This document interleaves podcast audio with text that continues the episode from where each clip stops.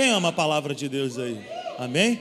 Vamos fazer a nossa declaração de fé que se encontra em Salmos 119, no verso 18. Repete comigo essas palavras: Senhor, abre os meus olhos para que eu possa ver as maravilhas da tua lei. Mais uma vez, Senhor, abre os meus olhos para que eu possa ver as maravilhas da tua lei. Glória a Deus. Abra sua Bíblia comigo no Evangelho de Lucas, ainda no capítulo 18. Lucas 18, a partir do verso 18. Lucas 18, verso 18. Glória a Deus. Quantos encontraram aí? Está na telinha aí? Então acompanhe a leitura, por favor. Lucas 18, 18 diz: Certo homem importante lhe perguntou: Bom mestre, que farei para herdar a vida eterna? Por que você me chama de bom? respondeu Jesus. Não há ninguém que seja bom a não ser somente Deus. Você conhece os mandamentos: não adulterarás, não matarás, não furtarás, não darás falso testemunho, honra teu pai e tua mãe. E tudo isso tenho, a tudo isso tenho obedecido desde a adolescência, disse ele.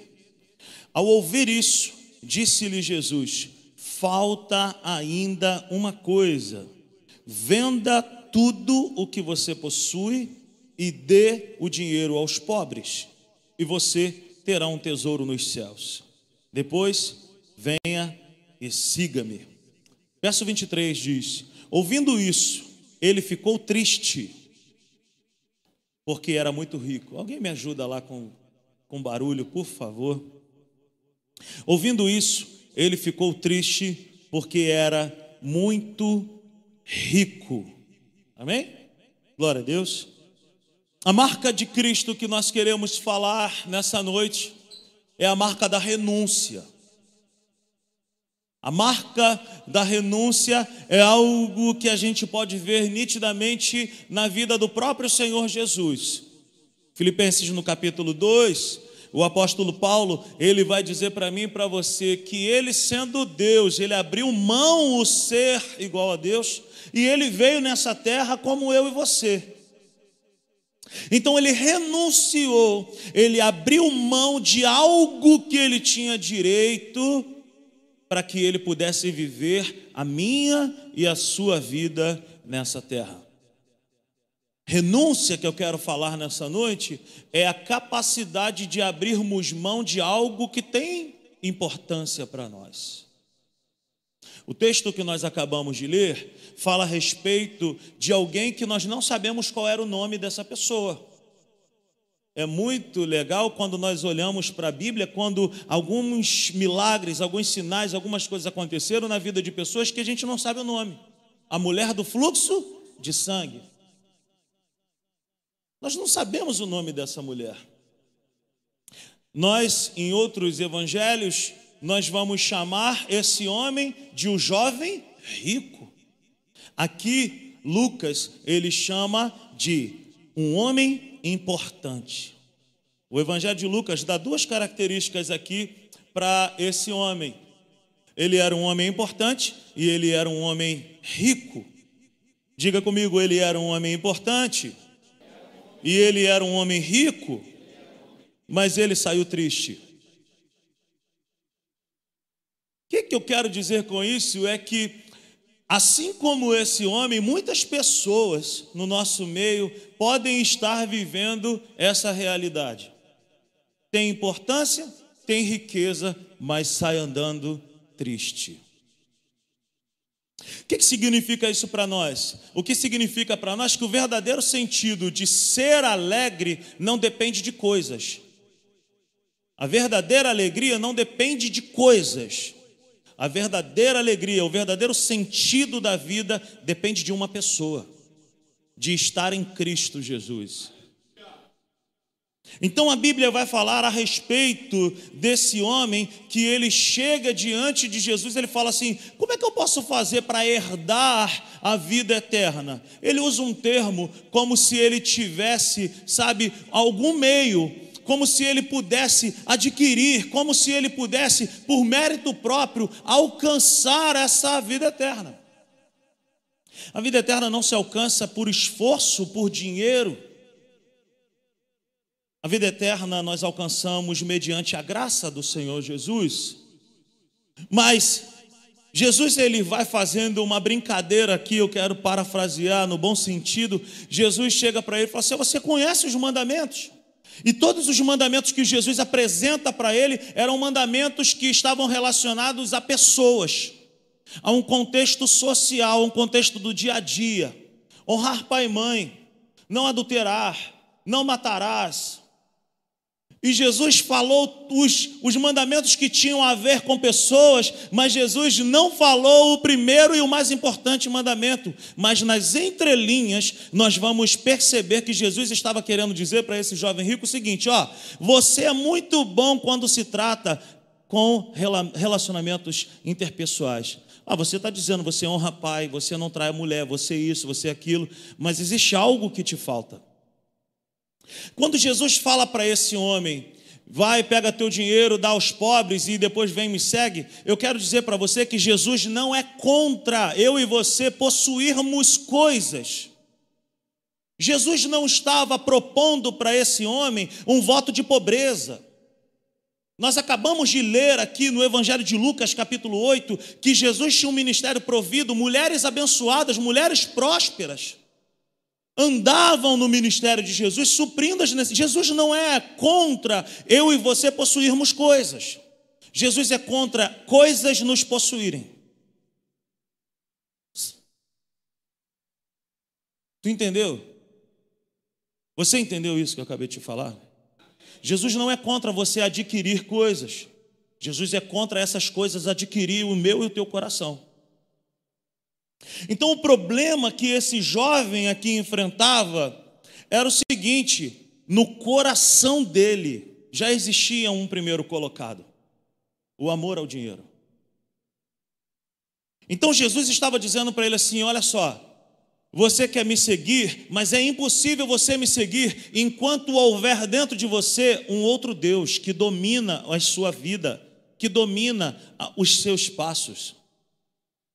Tu entende isso? E aí eu quero começar com os, com os slides. Eu quero te fazer essa pergunta. Comece a anotar isso. Quem ocupa o primeiro lugar do pódio do nosso coração?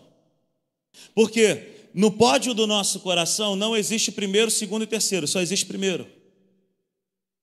E deixa eu te falar uma coisa: se Jesus não ocupar o primeiro, o primeiro lugar, ele não vai ocupar o outro lugar. É exatamente isso que Jesus está dizendo para esse homem. Jesus está dizendo para ele o seguinte: ó, eu não tenho nada contra você, eu só quero dizer para você e quero te mostrar que dentro do seu coração já existe um Deus. Dentro do seu coração já existe algo que você ama mais do que a mim. E uma das marcas do Evangelho é a renúncia. É a capacidade de poder abrir mão de algo que é importante, que tem valor. Você consegue me entender nessa noite? Quem está me entendendo nessa noite, diga amém. Quem ocupa o primeiro lugar no pódio do nosso coração? Porque se ele não ocupar o primeiro lugar, ele não vai ocupar lugar nenhum. O que, é que Jesus quer de mim e de você? Ele quer todo o meu coração. Ele quer toda a minha vida. Amarás o Senhor de todo o teu coração. Ele não fala, ama ao Senhor de coração. Ele fala, ame ao Senhor de todo o coração. O que, que Deus está dizendo para mim e para você nessa noite? O que eu espero da minha igreja é que vocês me amem e que vocês andem comigo com intensidade e com totalidade. Você está disposto a renunciar algo por amor ao Senhor e ser feliz? O nosso assunto é sobre isso nessa noite. Porque esse homem, ele tinha tudo o que a humanidade deseja ter para ser feliz. Ele já tinha e saiu triste. Por quê? Porque a base da felicidade dele A base da alegria dele estava depositada num lugar errado. Ninguém consegue ser feliz de verdade colocando essa alegria, essa felicidade em cima de coisas. Porque coisas são passageiras. Coisas não têm estrutura para suportar o nosso dia a dia. Então, o que Jesus espera de mim e de você é que eu e você possamos ter um coração disposto a abrir mão para dizer assim: Senhor, eu te amo mais do que isso aqui. Então, pega isso que eu quero te falar. Deus jamais colocará algo na minha mão e na tua mão que eu e você não estejamos dispostos a abrir mão. Deus não vai me dar nada e não vai te dar nada que nós não tenhamos capacidade de abrir mão.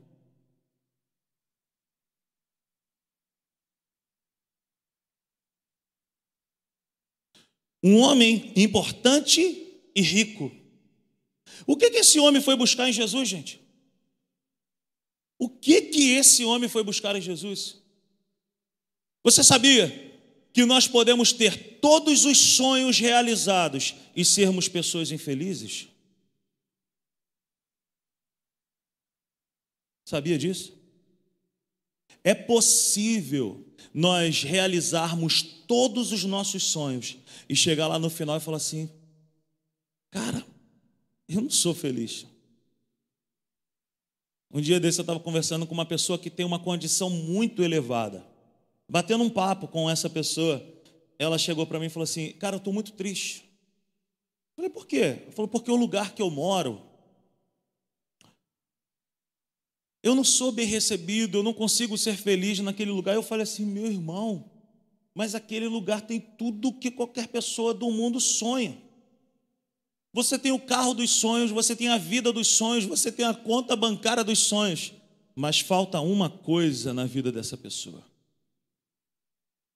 Falta Cristo. Falta Cristo.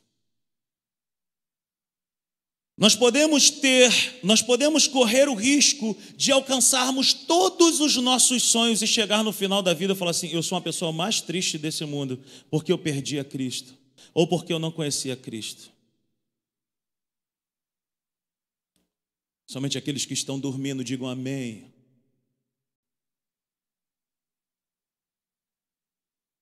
Estão de parabéns. Peguei. Estou ligado, meu irmão. Peguei ninguém hoje aqui.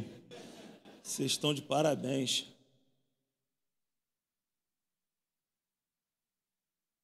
Jesus é a base, Jesus é a pessoa, Jesus é o lugar aonde eu e você podemos não ter nada e sermos felizes.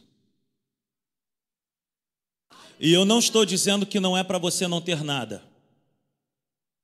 Não é um voto de pobreza que eu estou ensinando aqui nessa noite, não é isso. Eu estou dizendo que eu e você podemos ter tudo aquilo que nós sonhamos, mas se Jesus não fizer parte desses sonhos e planos, não vai dar certo. Jesus não é contra ninguém possuir algo, Jesus é contra esse algo nos possuir.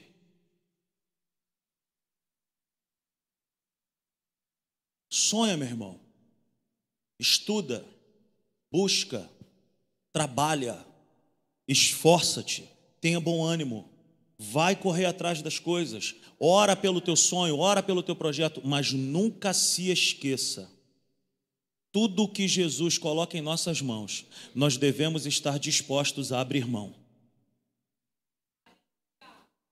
Pegou isso? Pode, cara, investe, compra a tua casa lá na região dos lagos, compra a tua casa lá na, na, na em Itaipava, em Guapimirim, em Petrópolis, em Teresópolis. Compra, me leva lá, faz um churrasco. Eu até posso fazer o churrasco. Mas nunca se esqueça que o centro da nossa vida não pode ser coisas, o centro da nossa vida deve ser Jesus. Idolatria é tudo aquilo que ocupa o primeiro lugar em nossos corações. No Antigo Testamento, quando se falava de idolatria, estava muito baseado, a ênfase era muito maior em cima de algo feito, uma estrutura, uma escultura feita pelas mãos do homem. No livro do Êxodo, no capítulo 20, o Senhor ele dá uma orientação para Moisés, ele fala: "Não adorem imagens alguma".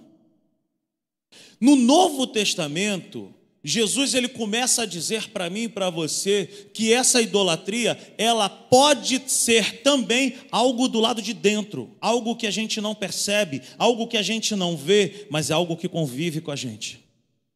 Então, idolatria é tudo aquilo que ocupa um lugar que só Deus pode ocupar.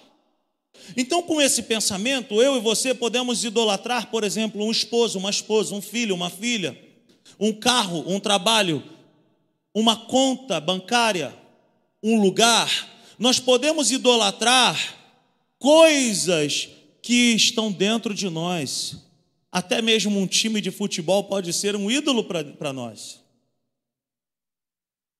E, e quando Jesus ele fala para que eu e você não venhamos a idolatrar nada, é para que a verdadeira paz, a verdadeira alegria e a verdadeira felicidade seja mantida dentro de nós.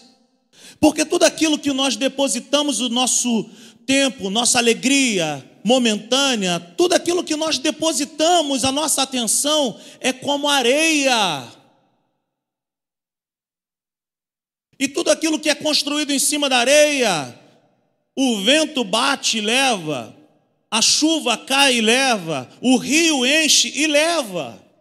Mas Jesus ele fala em Mateus 7, do 24 ao 27, que o homem que ouve as minhas palavras e as pratica, ele é como o homem prudente que construiu a sua casa sobre a rocha. Construa a sua vida na rocha. Dá trabalho, dá trabalho. Mas no dia que o vento bater, no dia que a água subir, no dia que o rio subir, você e eu vamos estar mantidos, porque a nossa vida está na rocha e a rocha é Cristo. Não deposite a sua alegria, a sua satisfação em coisas, mas deposite em Jesus. Nós não podemos idolatrar nada. Pelo contrário, nós precisamos ter uma disponibilidade, uma disposição de abrir mão de qualquer coisa que Jesus nos peça. Você me entende? Sonde o seu coração hoje e pergunte: eu estou disposto a abrir mão disso? Porque eu preciso, porque se eu não abro mão disso, eu não vou ser uma pessoa feliz de verdade. E ó, deixa eu te falar, eu conheço pessoas que lutaram uma vida inteira para alcançar algo, alcançaram algo e perderam tudo. Há muito tempo atrás, eu estava vendo um programa da querida Ana Maria Braga. E ela estava entrevistando um rapaz que decidiu dar a volta ao mundo em um barco, um barco que ele tinha lá. Era o sonho da vida dele, a alegria dele estava depositada naquilo ali. Ele conseguiu dar a volta ao mundo no barco dele, mas perdeu a família.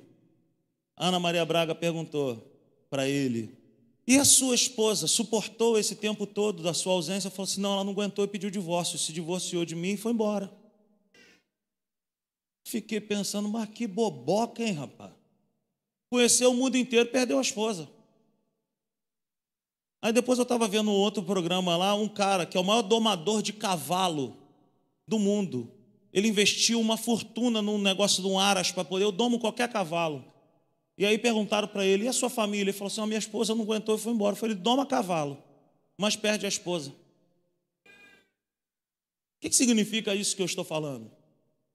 Que se a nossa atenção se a nossa atenção, se o nosso esforço estiver em cima, baseado em coisas, quando aquilo ali acaba, querido, acaba também a nossa vida. Por isso que Jesus é a rocha eterna. Porque tudo aquilo que nós construímos nele não se perde.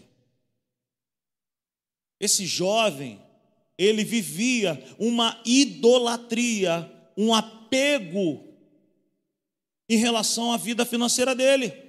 Ao ponto de Jesus chegar para ele e falar assim: então faz o seguinte, vai lá, entrega tudo. E eu tenho certeza que Jesus não estava dizendo aquilo ali para ele deixar tudo, porque Jesus não é contra isso. O que Jesus estava fazendo era um teste de amor. Deixa eu, vou te mostrar que você não me ama de verdade, porque você não está disposto a abrir mão daquilo que você mais ama. A sua alegria está em cima disso. Nada que o homem idolatra pode produzir alegria permanente. Nada que o homem idolatra pode produzir uma alegria permanente. Agora, aquilo que nós construímos em Jesus, Ele garante que a nossa vida está segura nele.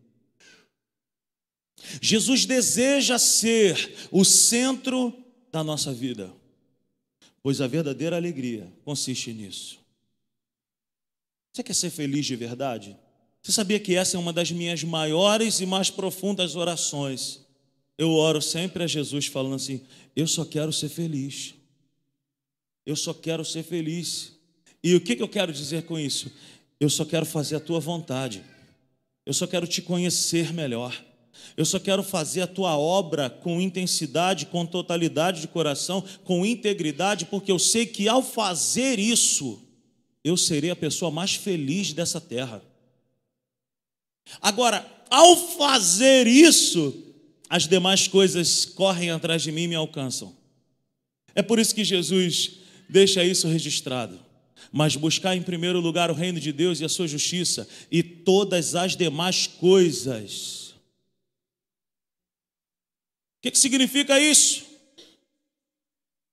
Que quando eu coloco Jesus no lugar que é só dele, as demais coisas correm atrás de mim e me alcançam. Quando eu estou disposto a abrir mão de algo por amor a Jesus, Ele me dá aquilo que eu nem imagino na minha vida. Não existe nada nessa terra que possa produzir o que só Jesus tem. O que, que significa isso? Querido, quem poderá roubar de nós um momento desse de louvor que nós tivemos ainda agora? Ninguém consegue roubar isso de nós. Não tem um show de nenhuma banda famosa nesse mundo que possa carregar aquilo que a presença de Deus carrega. Você pode ir para o melhor lugar do mundo, vai mesmo. Você pode fazer a melhor viagem da sua vida, legal, vai sim. Agora, nenhum lugar, nenhuma pessoa, nenhum dia, nenhuma festa, nenhuma conquista tem o poder de nos dar aquilo que está em Jesus.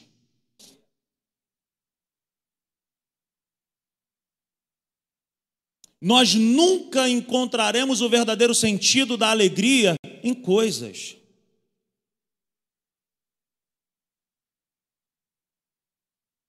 Coisas não têm esse poder de proporcionar verdadeira alegria dentro de nós. É impossível. Preste atenção nisso. Coisas passam, momentos acabam, vitórias perdem valor, aquisições perdem relevância. Cara, você recebe um aumento salarial hoje, amanhã você já está pensando em mais. Você compra um carro hoje, depois da manhã você já está pensando assim, pô, mas saiu o modelo SLYXV, lá. Quem tem iPhone sabe muito bem disso. O iPhone 8 já não serve mais, porque depois de amanhã saiu o outro. E agora que já estiver o 13, 14 e daqui a pouco não tem mais valor. Que dirá também de um time de futebol? A galera do Flamengo, por exemplo, estava conversando com meu primo esses dias. A torcida do Flamengo se acostumou a ser campeã de 2019 para cá. Uhul, caramba.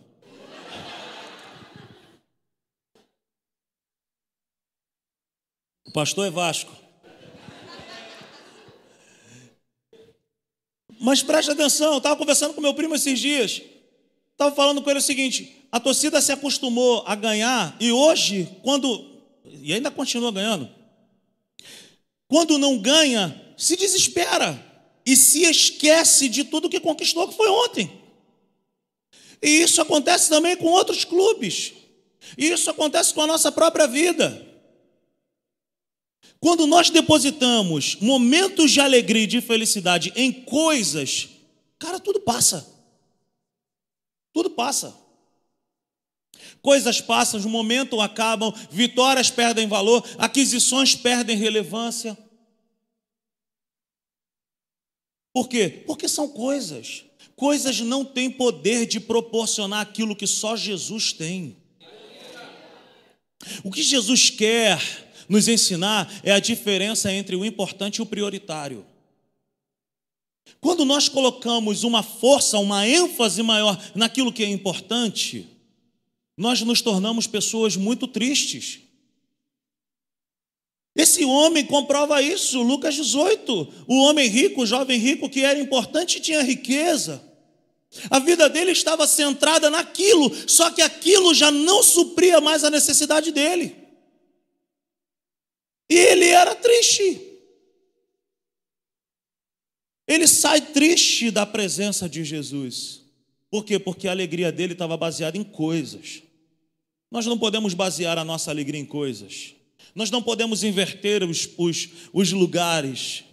Quando nós colocamos o, o, o que é importante em primeiro lugar, a nossa alegria é passageira, a nossa satisfação é passageira. Agora, quando nós entendemos que Jesus, que a presença de Deus é prioridade, nós podemos não ter as coisas, mas ao ter Jesus, nós encontramos o verdadeiro sentido da vida. Agora, é no buscar o verdadeiro sentido da vida, que é Jesus, que as demais coisas vêm atrás de nós. Que Deus abençoe a tua vida, meu irmão. Que você seja alguém próspero, que você seja alguém que, que tenha para abençoar a sua casa e abençoar a vida de mais alguém, mas que Jesus nunca deixe de ser o primeiro colocado no meu e no teu coração. A Ele a honra, a Ele a glória. O verdadeiro sentido de felicidade está em não inverter a ordem de prioridades. O que é prioridade para mim e para você? Quando nós entendemos que a prioridade é Cristo, todas as coisas cooperam para o bem daqueles que amam a Deus. Eu sempre, quando viajo para a região dos lagos, por exemplo, com a Natália, e a gente volta geralmente pela manhã, quando a gente chega ali na Via Lagos, aí eu vejo a maioria dos carros, eu fico conjecturando, fico pensando e eu falo com a Natália assim: ó, a maioria dessa galera que está voltando é, é o povo da igreja. Está voltando para o culto de mais tarde. Eu fico pensando, querido, o que abre portas na minha vida e na tua vida é Jesus no centro. O que faz com que eu e você venhamos a alcançar lugares inimagináveis é Jesus no primeiro lugar. A gente tem um belo exemplo aqui na igreja, a Patrícia. Que Deus esteja abençoando, Pátio. Tomara que você esteja nos assistindo. Querida Patrícia, conheço a Patrícia há tempão, e Natália. Patrícia sempre sonhou em passar em um concurso federal. Sempre sonhou com aquilo. Deixa eu te falar, eu não me lembro de alguma vez a Patrícia falar assim: eu não vou poder cumprir uma escala de colaborador da igreja porque eu estou estudando. Eu não vou poder estar na igreja porque eu estou. Queridão, deixa eu te falar uma coisa. Ela organizou toda a vida dela para que a prioridade de estar com Cristo nunca se ausentasse da vida dela. Obrigado. E aí, qual foi o resultado disso? Passou no concurso. Passou em dois. No Rio de Janeiro, o concurso para as mulheres a prova física, de mulher só ela passou no Rio de Janeiro. Os homens e as mulheres desmaiavam na corrida. Ela chegou lá. Estou seguindo a Jesus Cristo. Desse caminho eu não desisto. Estou seguindo a Jesus Cristo. Atrás não volto, não volto não. Se Jesus está à frente, meu irmão, as demais coisas correm atrás de nós e nos alcançam. O que nós não podemos viver é, Jesus, deixa, eu vou na frente, hein? E tu vem, tu vem aí atrás de mim resolvendo as minhas questões. Nunca inverta isso. Não coloque aquilo que é importante na, na frente daquilo que é prioridade. A presença de Deus, a palavra de Deus, a casa de Deus, estar com Deus é uma prioridade. Amar a Deus, estar com Deus é prioridade. E as demais coisas vão correr atrás de nós e vão nos alcançar. E quando nos alcançar, o que, é que eu preciso fazer? Eu preciso conversar com essas demais coisas e falar assim: olha só, é muito bom ter você, mas é melhor eu tê-lo. É muito bom ter essa casa, é muito bom ter esse carro, é muito bom ter esse concurso, é muito bom ter isso aqui, mas vocês passam, Ele é eterno.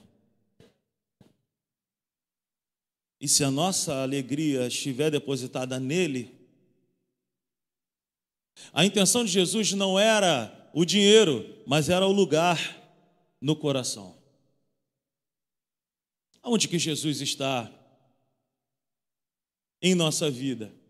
Qual é o grau de prioridade que Jesus está em nossa vida? Será que muitas coisas estão à frente de Jesus? Eu estou pregando para mim também nessa noite.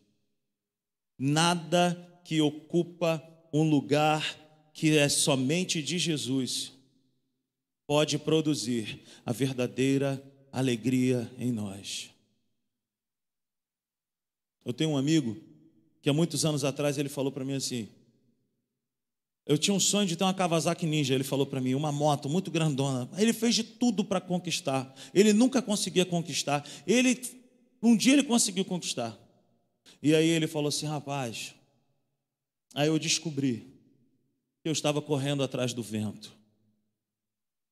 Que quando eu montei naquela moto, eu entendi que aquela alegria ali era muito passageira. Por quê? Porque ele inverteu. Colocou em primeiro lugar aquilo que era importante. Ter uma moto para ele era importante, mas não podia ser tratado como prioridade. É exatamente isso que Jesus está falando comigo e contigo nessa noite. Ele fala assim: ó, Eu posso te dar tudo o que você sonha, mas tudo que você sonha não pode ocupar o primeiro lugar que é meu.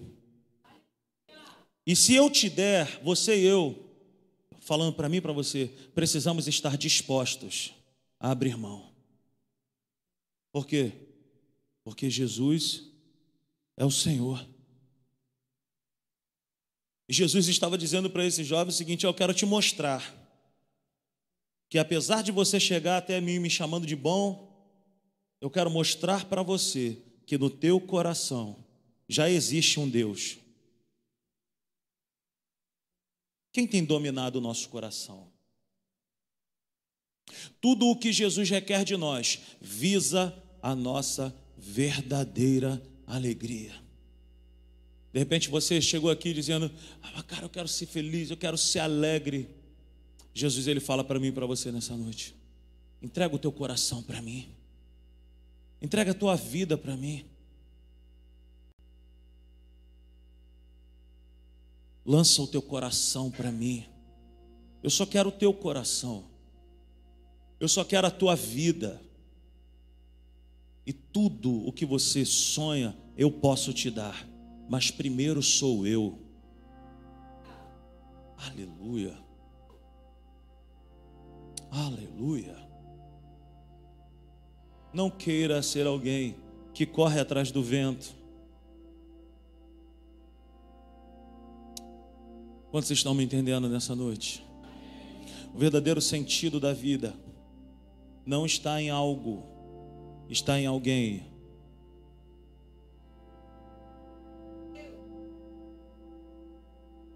É possível ser feliz. É possível ser feliz. É possível você deitar e falar assim: cara, que coisa maravilhosa que eu recebi hoje na igreja. Esses dias eu estava meditando na palavra de Deus e Deus me fez pensar em algumas coisas. O pão nosso de cada dia. Basta a cada dia seu mal.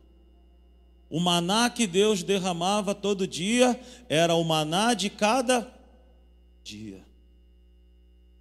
E Jesus estava me fazendo pensar nisso. Viva comigo, dia a dia. Se alimente de mim, dia a dia. Eu sou o pão vivo que desceu do céu. Pão é o alimento que está na mesa de todas as pessoas em qualquer lugar do mundo. Pode ter caviar na mesa de uns e pode ter feijão na mesa de outros, mas pão está na mesa de todos. Jesus está dizendo: Eu sou o pão vivo, eu quero estar com cada pessoa, eu quero alimentar todas as pessoas, eu quero fazer parte da mesa de todas as pessoas.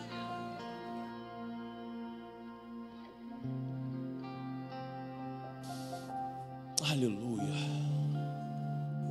A renúncia em amor a Jesus é capaz de produzir alegria permanente. De repente você já até já alcançou aquilo que você mais sonhou.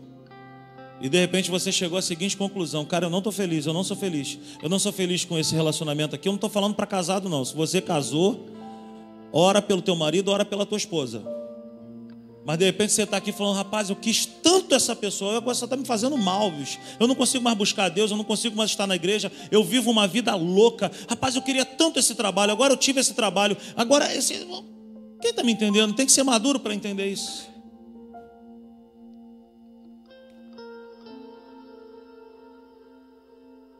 Não coloque, não deposite a sua expectativa em coisas. Coloque a sua expectativa nele.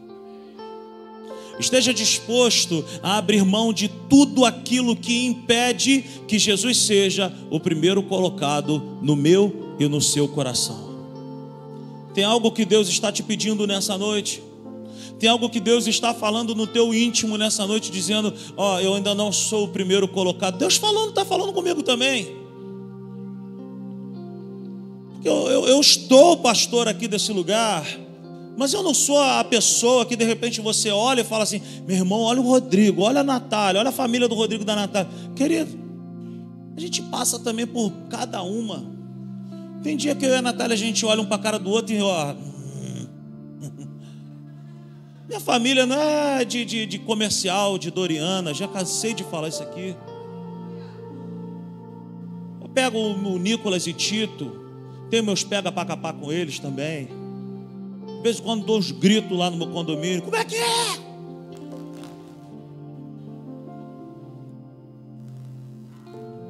Mas o que eu quero dizer para mim e para você, querido, que há um desejo no meu coração de que Jesus seja o primeiro colocado sempre.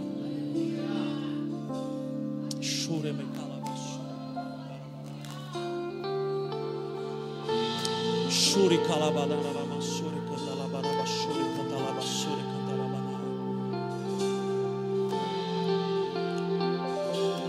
Tem algo que Jesus está te pedindo nessa noite? Esteja disposto a abrir mão. Se é alguma coisa, esteja disposto a abrir mão. Tudo o que Jesus nos pede nos possibilitará viver as, os melhores dias da nossa vida.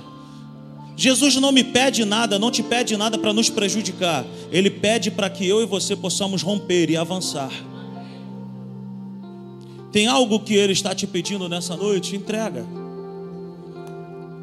Seguir Jesus vai nos impulsionar a colocar prioridades na frente de coisas importantes.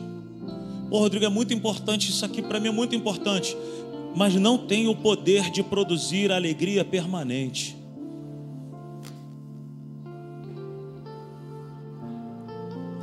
Seguir Jesus sempre vai nos impulsionar a abrir mão de algo. O Evangelho é isso. Ele vai pedir para mim e para você algo.